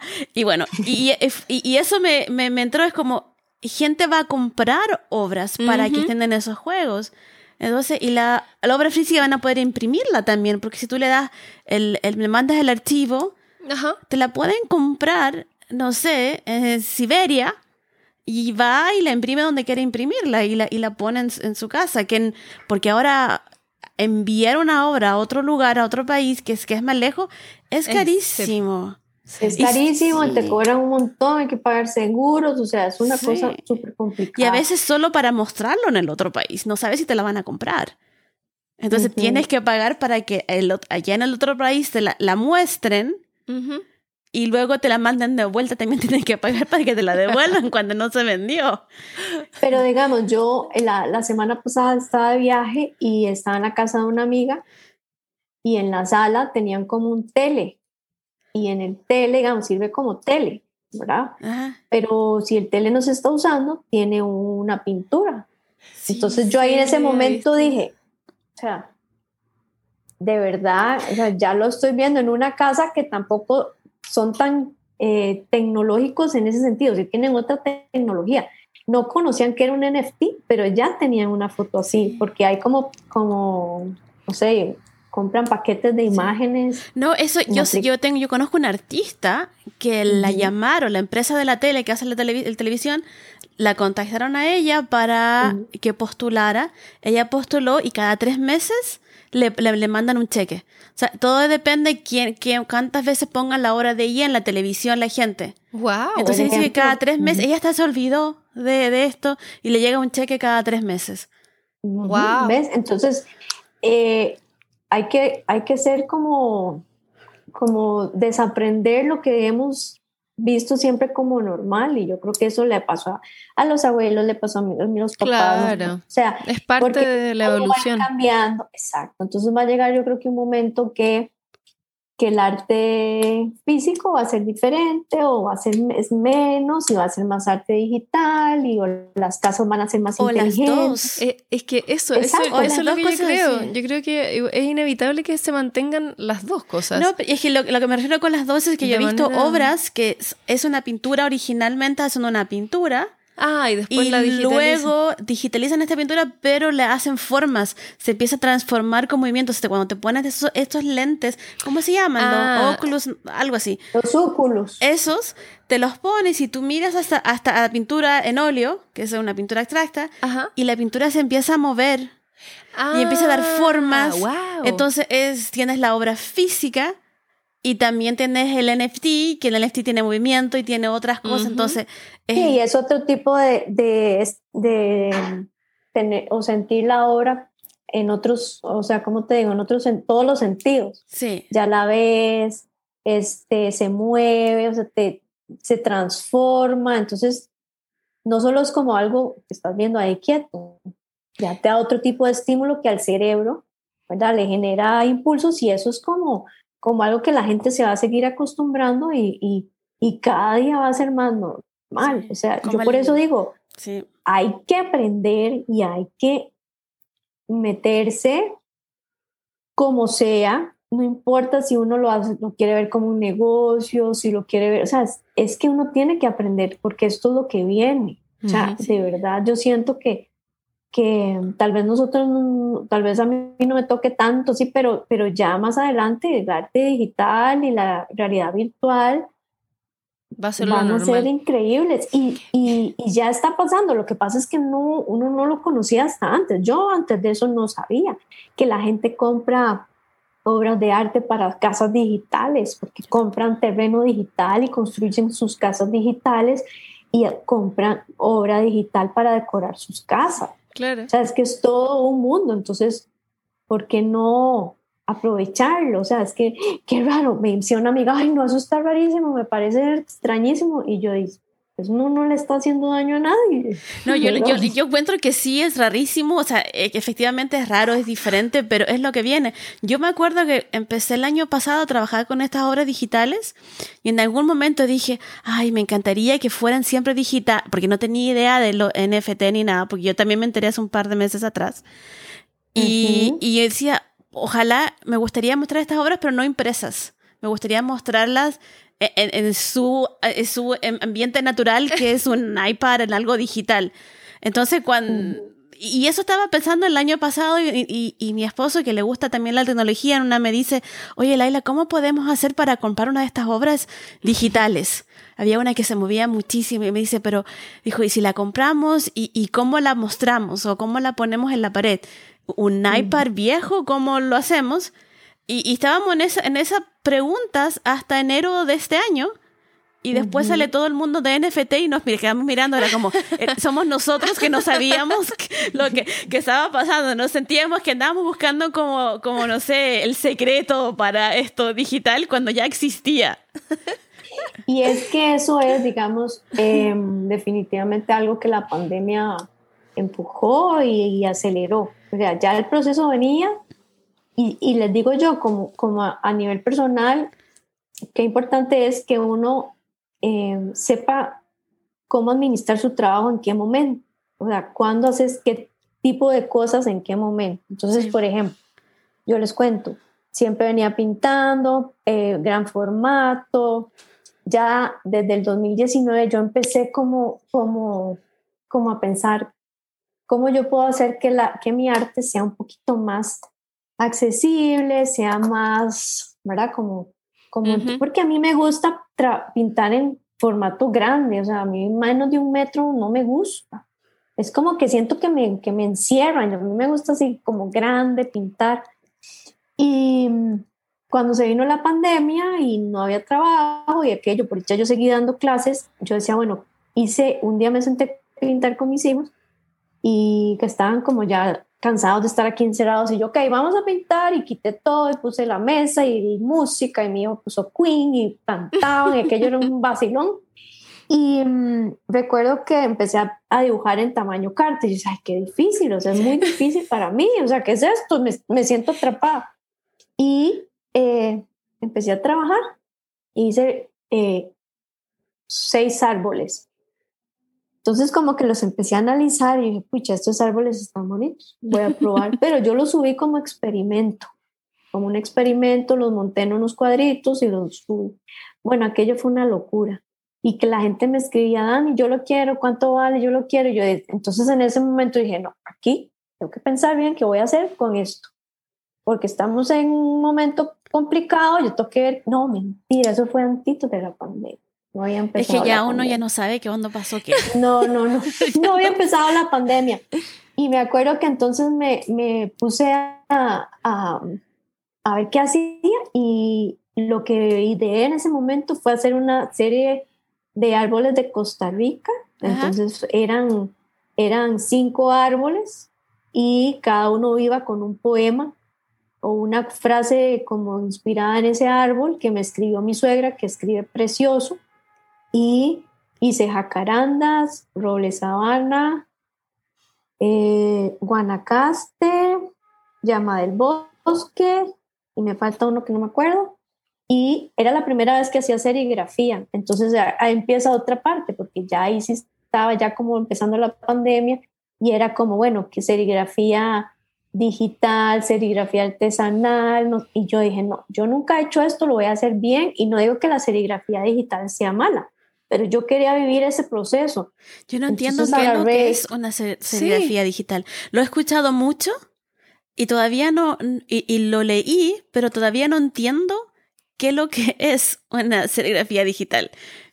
es que, digamos, uno, uno cuando hace una serigrafía, bueno, lo que yo entiendo, y si alguien está oyendo sabe más que nosotras, que nos avise. Por favor, claro. Porque yo lo que entendí en ese momento es que, digamos, cuando yo le dije al muchacho que me iba a hacer el proceso, yo dije, ok, Dani, perfecto, yo te las hago, pero tenés que hacer vos la separación de color o te la hago yo. Si yo la hago, eh, tenés que Ah, pagar ya. más y no es lo mismo. Entonces yo hice la separación de color a mano. Entonces es uno agarra la pintura y va haciendo como láminas en pergamino o en un papel especial con negro, color por color. Ah, tienes que ir entendí. viendo porque, porque de, o sea, vos tenés, te pone una capa, se pone la otra capa, Sí, se sí, pone sí. la otra capa. En la digital lo que yo entiendo es que la computadora escanea los colores y hace la división. Sí, sí, ya Pero. Wow. o sea, entonces yo hice la separación de color a mano y bueno, no dormí como 15 Y días. tienes porque una como- foto ahí en Instagram que vi una que estás haciendo eso, la separación de Es- los. Ah, Eso ya lo entiendo. que se ve entiendo. como con, con negro, con Sí, sí, sí. entonces uno usa y obviamente yo hice la separación, el muchacho me corrigió unas cosas, Dani, esto sé que hacerlo así, hay una paciencia divino y entonces eh, saqué la primera, bueno, al final hice, como era la primera y no sabía cómo me iba a ir, hice cinco y de cada una hice 30. Ya. Eran 150 en total. Le, y ya donde yo vi el trabajo, los cinco, yo dije, no, esto está, o sea, de verdad, es que quedó tan lindo y, en- y dije, yo necesito ver, porque esto es como muy, era un momento como muy clave en medio de la pandemia, y sí ya estamos en la pandemia, yo dije, no, esto, y entonces hice una, presenté el proyecto a Esencial Costa Rica, que es un sello aquí que se lo dan a empresas que tienen ciertos pilares, hay que cumplir ciertos pilares para que te licencien un evento, te licencien la empresa. Entonces yo licencié, bueno, hice la, la solicitud para que me licenciaran mis serigrafías, ¿verdad? Entonces había que hacer todo un trabajo escrito explicando cuáles son los pilares, entonces había sostenibilidad, enfoque del proyecto, tenía que tener un componente social, tal vez no tanto la serigrafía en sí, sino yo como artista y al final logré el sello. Entonces, eso es como, como que uno eh, da a Costa Rica o muestra el país Claro. a través del arte, ¿verdad? Entonces fue un gran logro en medio de la pandemia y eso también le dio muchísimo más impulso a las serigrafías y bueno, quiero hacer otras más y ahí seguir como con una línea de puros árboles de Costa Rica para también, yo decía, que qué lindo que, porque he vendido en Estados, en México, o sea, yo ya he mandado a un montón de lugares y los llevan como regalos y qué lindo, digamos, que vean un jacaranda Claro. un jacaranda eh, de pintura que es como Ujú. mágico. Sí. Entonces la gente puede decir, bueno, ¿cómo será ese árbol? Y crea una curiosidad y entonces ahí uno dice, ay, vamos, o sea, yo decía, vamos a Costa Rica a ver Claro. jacarandas, ¿verdad? Era como, bueno, yo les hice todo el, el, el proyecto y al final me lo, me lo dieron y eso fue muy, muy bueno porque, claro, eso es como el proyecto de las serigrafías.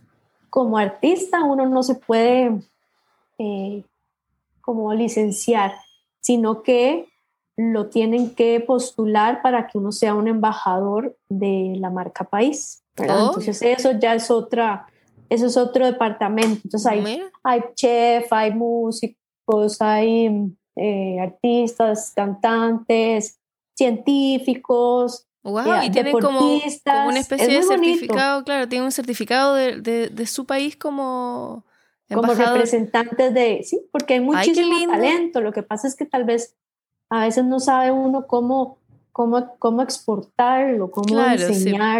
Enseñarlo. Es como no tangible, o, a veces. Exactamente. Pero sí, eso fue muy cosas. bonito para mí. Y desde porque- ahí, claro, y desde ahí partiste, y ahí te, te- ese fue como el comienzo de empezar a conocer lo, lo- el tema digital. O sea, ¿cómo pasaste desde eso a...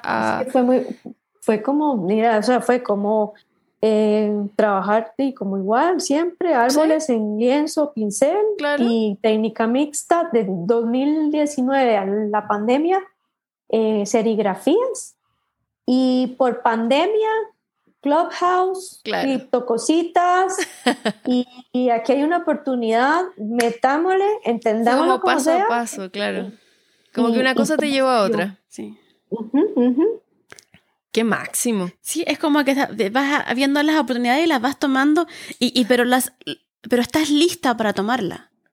No estás así como en, estás en un momento de que las te están pasando, porque esto que te haya salido ese, ese, ese- esa publicidad, o sea, bueno, Instagram sabe lo que uno está pensando y lo que uno quiere, pero Sí, qué miedo, qué, Qué miedo. miedo. Pero te salió, es porque tú no sabías, dijiste, ay, ¿qué es lo que es esto? Y empezaste a- a- el camino, el proceso, Claro. pero estabas lista para tomar los pasos. Sí, yo creo Y eso, que, es- eso es lo importante, de, de, de siempre estar que yo he sido muy aventada en muchas cosas, o sea, yo, y, y que he aprendido en el camino, en el tiempo, que uno tiene que pre- preguntar, pedir ayuda, o sea, uno no tiene que dar vergüenza. Yo en las salas de cripto, yo levantaba la mano y decía, bueno, ok, no sé si lo que voy a preguntar es una tontera, y, pero qué significa, no sé qué, ¿verdad? Entonces ellos siempre fueron súper amables.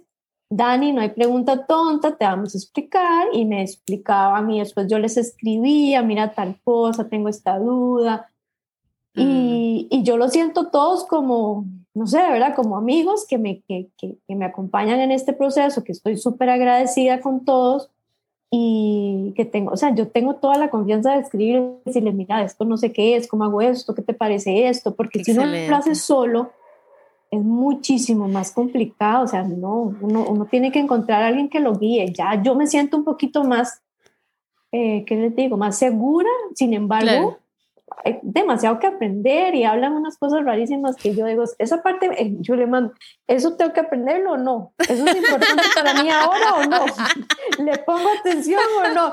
Porque eh, no para uno. Es que Entonces, parece yo- que es yo le como escribo, eterno. Hágame el resumen, hágame el resumen, ¿qué tengo que hacer? Porque estoy haciendo la comida y no puedo, tengo que ir por los chiquitos. Claro, Eh, está la vida, estoy viviendo acá, en el mundo real. A mí, a mí me da vergüenza, a mí igual a veces ve- los, los escucho hablar y veo que todo el mundo está tan así junto. Igual, o sea, en, en el Telegram comparto y, digo cosas, pero cuando empiezan a crear más gentes y ahí ya me da como me entra la vergüenza de, de una niña de Vamos. 12, 13 años, como, hay tanta gente ahí, van a, van a, escu- Van a y escuchar. van a No, a mí- escuchar, a van a leer lo que pienso. Como a mí me daba al no. principio, las primeras veces que hablé, era como que se le da a uno como la voz y suena así, como nerviosa. Claro. Ya no, o sea, ya yo digo, o sea, no importa. Y, y, y yo creo que le enseña a uno mucho. De hecho, ayer, o sea, ya uno- yo ya tuve que hablar en inglés y todo, imagínense, no francés, en inglés. Claro. Oh, por Dios. No. No, de hecho, no, de hecho estoy, me metí a clases de inglés. Este, o sea, uno tiene que, que, que enfocarse en esa parte, o sea, Mm. como, como sentirse uno cómodo para cuando uno va a explicar las cosas, porque esto es algo tan universal que tenés que saberte comunicar con los demás y hay que aprender a Mm. hablar inglés, o sea, definitivo, o sea, yo hablo inglés y me defiendo, pero cuando uno lo deja de practicar, dice, se rumbra.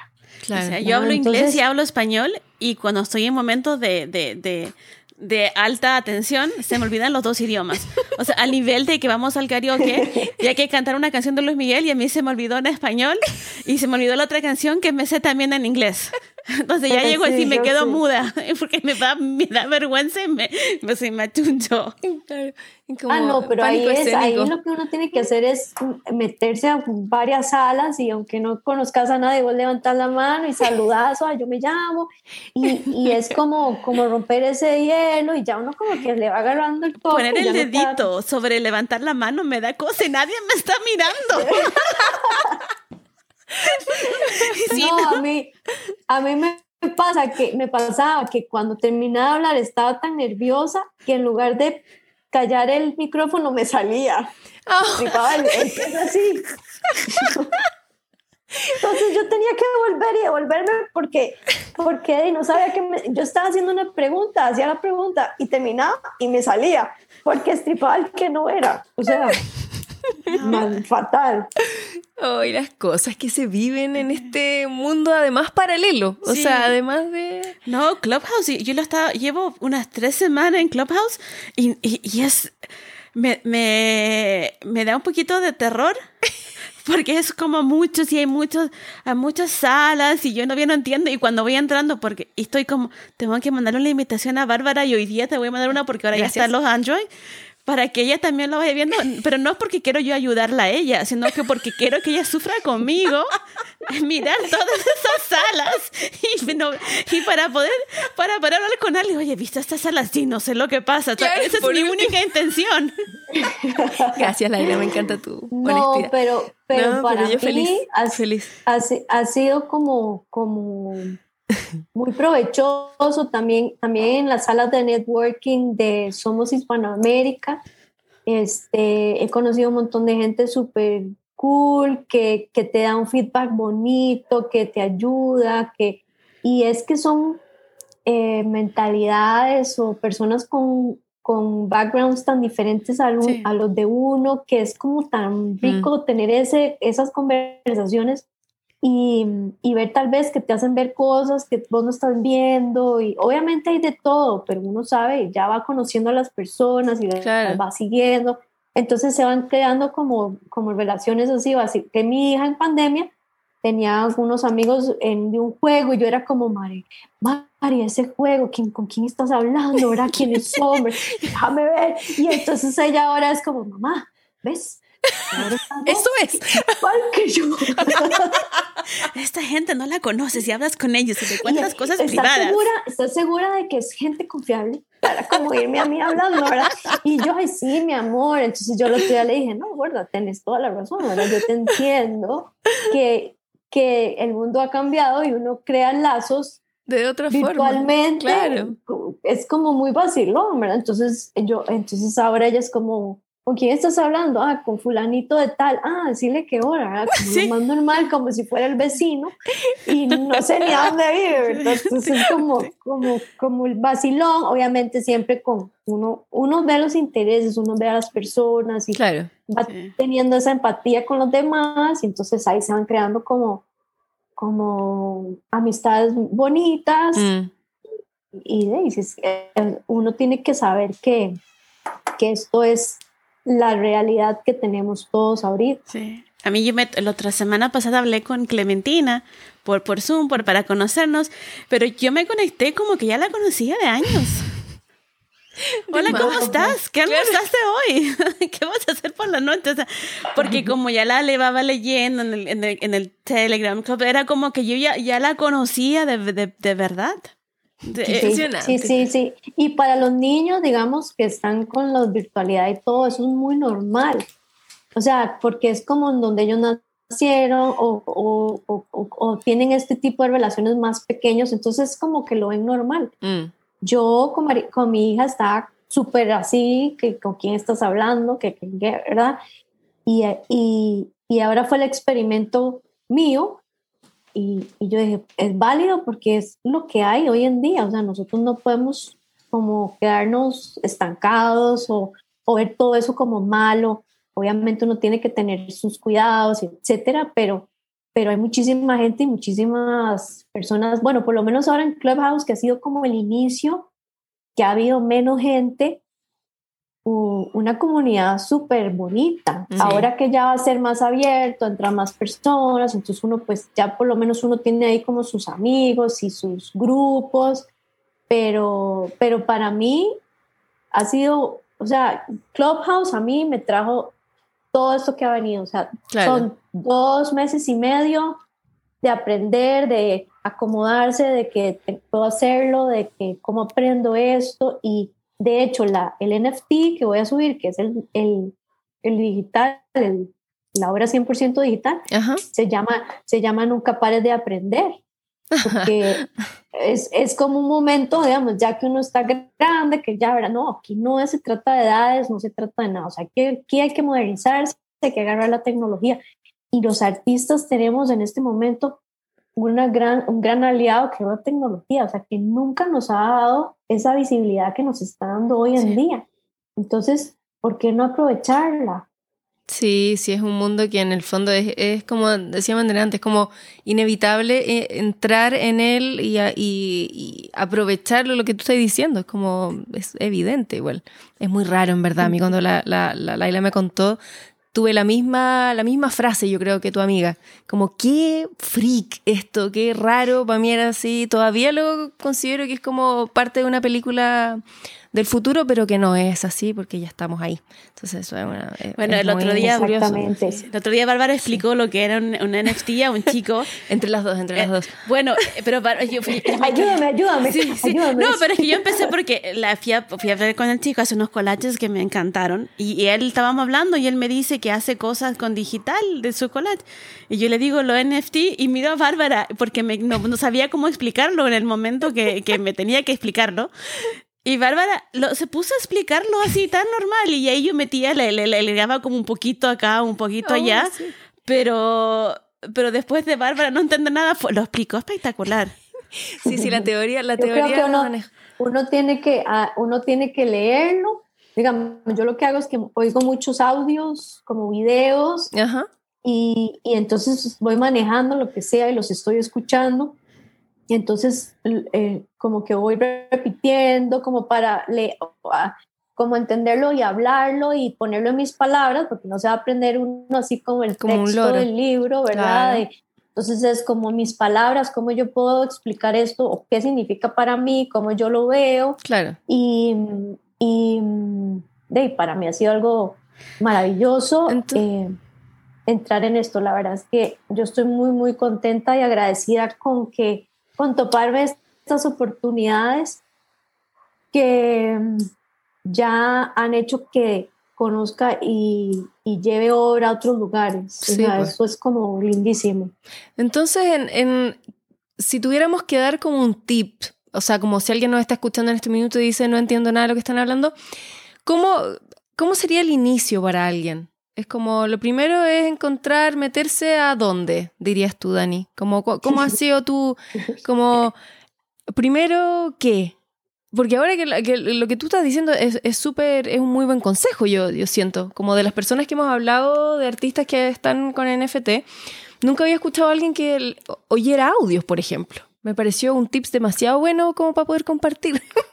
Entonces, antes de oír los audios, es como uno se mete a una página y o lo primero que tendría que hacer es qué, según tú. Ponte tú, ¿qué consejo podrías darle a alguien que quisiera entrar en esto? Decir, oh, ¿qué es?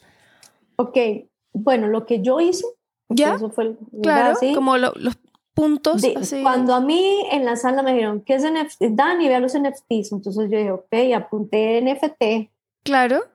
¿verdad? Y, y eh, terminó la sala y me metí en internet, puse NFT, obra de, obra de arte NFT. Entonces ahí te salen Perfecto. montones de información. Es el Entonces ya primer empecé a ver como, punto. como YouTube, sí, gente que explica. Hay unos más básicos, unos más complicados. Perfecto. Pero la ventaja que yo tuve fue que di, yo ya estaba en Clubhouse en las salas de cripto. Entonces, Ya, ahí está la combinación. ellos- exacto, ahí hablan de cripto, casi que todo es cripto, pero en Claro. algunos empezaron a hablar de NFTs. Entonces, eh, yo en esas salas empecé a preguntar y a preguntar y a preguntar. Y entonces, como ellos vieron que yo era un poco intensa preguntando, y estaba. y Bueno, vez eso también puede ser un estaban tip, hablando- ¿no? Sí, tal vez estaban hablando de otra cosa y yo seguía NFT, NFT, NFT, es que no entiendo. Entonces me dice, Dani, no, tranquila, mándame un mensajito y yo te explico, ¿verdad? Entonces ya ahí se libraron de mí. Entonces, Claro. entonces yo empecé a hablar con todos por mensaje, entonces me pasaban como info y, y- y no me dio miedo, o sea, no me dio miedo porque yo tenía como, como gente que me estaba guiando y, ok, eso sí Claro. está bien, Es esta que, billetera está bien, eh, porque yo hice primero la billetera y después hacer la página, subir las obras. ya, bien, ahí de hay hecho- tres pasos importantes. Sí, sí. Como primero uno- billetera, luego la página, luego obras. Eso también está importante, yo siento. Exacto. Para alguien que estaba en la- y conociendo. cuando, cuando uno sube la obra, tiene que ser súper, digamos, en la descripción, hay que poner todo muy claro, poner su manifiesto, em, también qué estamos vendiendo, qué es el NFT, Claro. claramente qué es el NFT y, mm, y a la hora de poner precios, eso también es un buen consejo que a mí me dieron, porque yo empecé a subir y empecé a poner todos igual. Yo decía 5, 5, 5, o sea, no sé. Yo hice lo mismo. Bueno, te voy a dar un consejo. Excelente. Eh, que, que digamos, lo que a mí me dijeron, creo que Clementina también me lo dijo, fue como, ok, Dani, uno entra a la galería y ve todo divino y 5, 5, o sea, si ese presupuesto es mucho para una persona, no te va a comprar. Si es poco para alguna, tal vez sí te compra. Pero entonces lo que yo hice fue que puse como la mitad en precio fijo, un poquito más caro, otras que subí que son unos sellos, eso los subí con precios más baratos, digamos, jugando como un poco los precios. Puse uno en, ay, ¿qué llama eso? En subasta, que la verdad no lo recomiendo.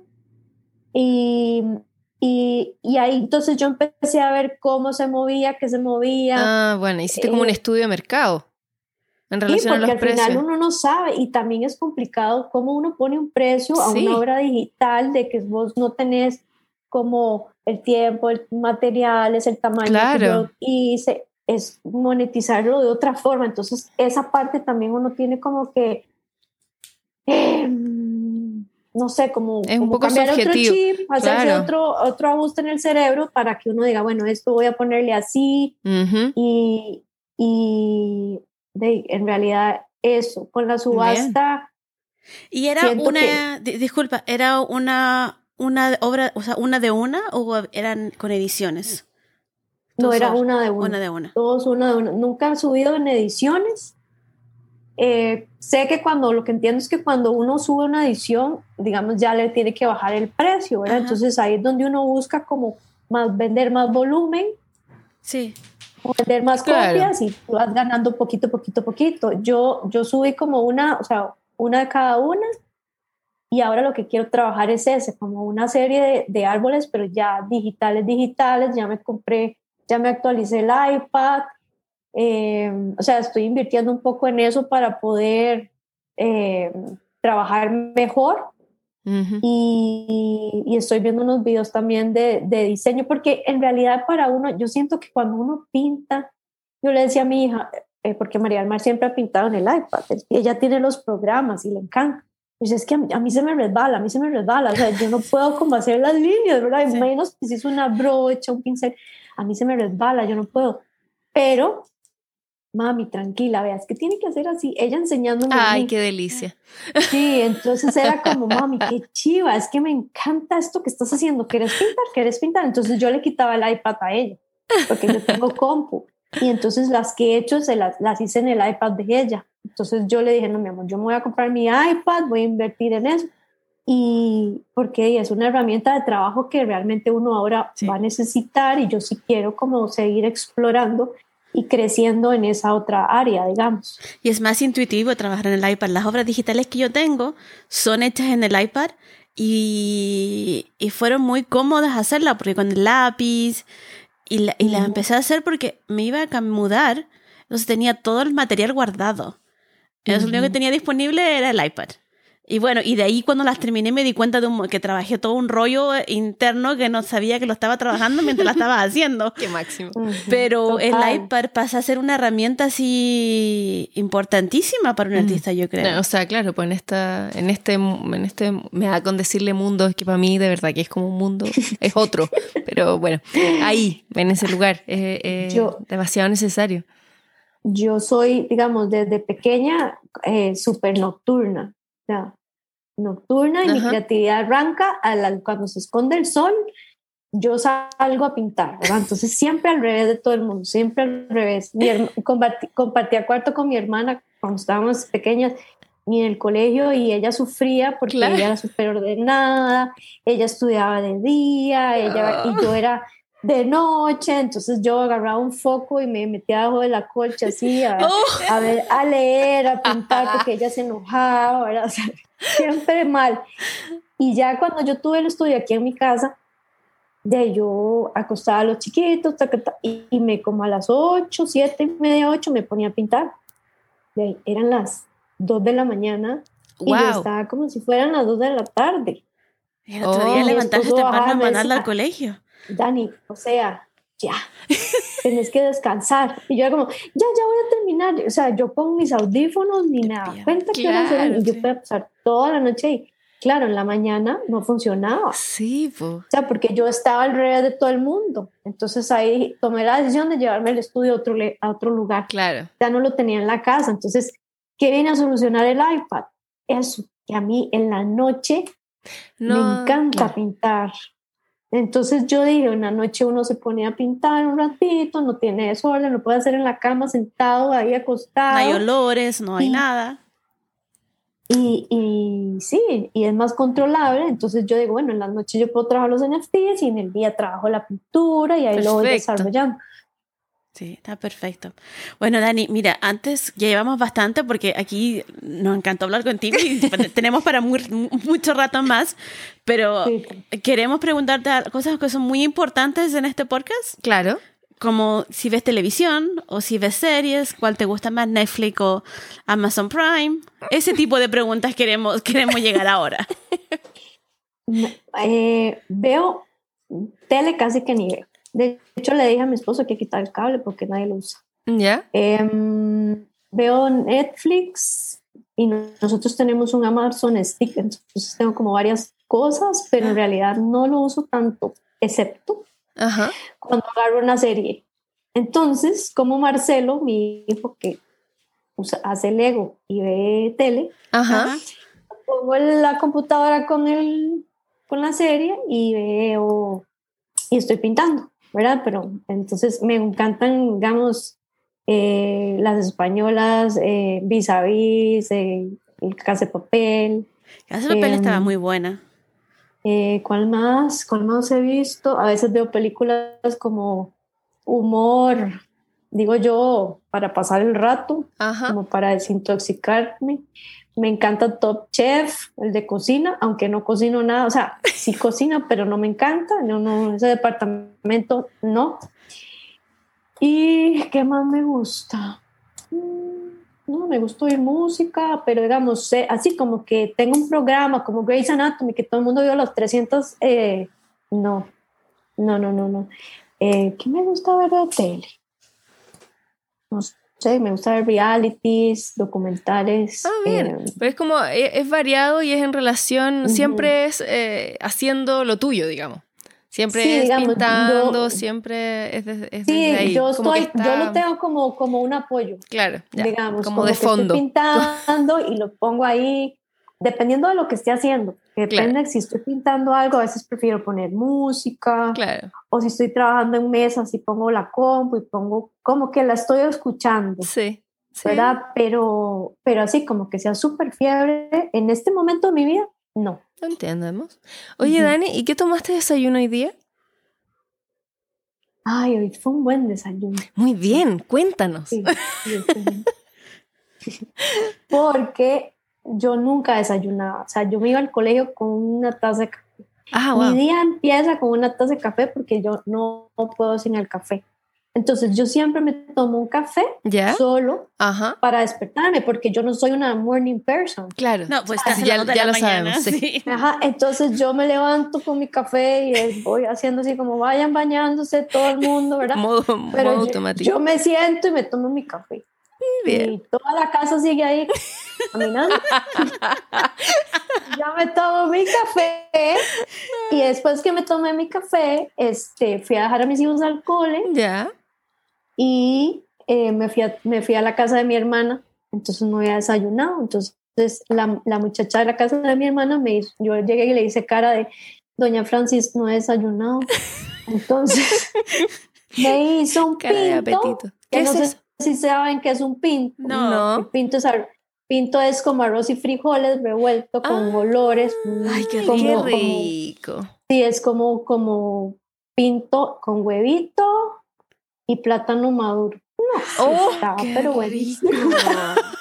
Suena riquísimo. Es que andaba, andaba, estaba de viaje, entonces de uno de viaje y come, come rico y todo, pero es diferente a lo de la casa. Claro. Y estaba en la casa de una amiga, entonces claro, cocinó y co- comimos súper bien, pero sale uno mucho y, y también comí muy rico porque yo no puedo, yo soy celíaca. Ah, entonces hay ciertas cosas nada más. estaba en Estados y allá hay como de todo. Entonces quería comer solo helados, conos, donas, galletas. Ay, sí, porque allá hay de todo, todo sin gluten. claro.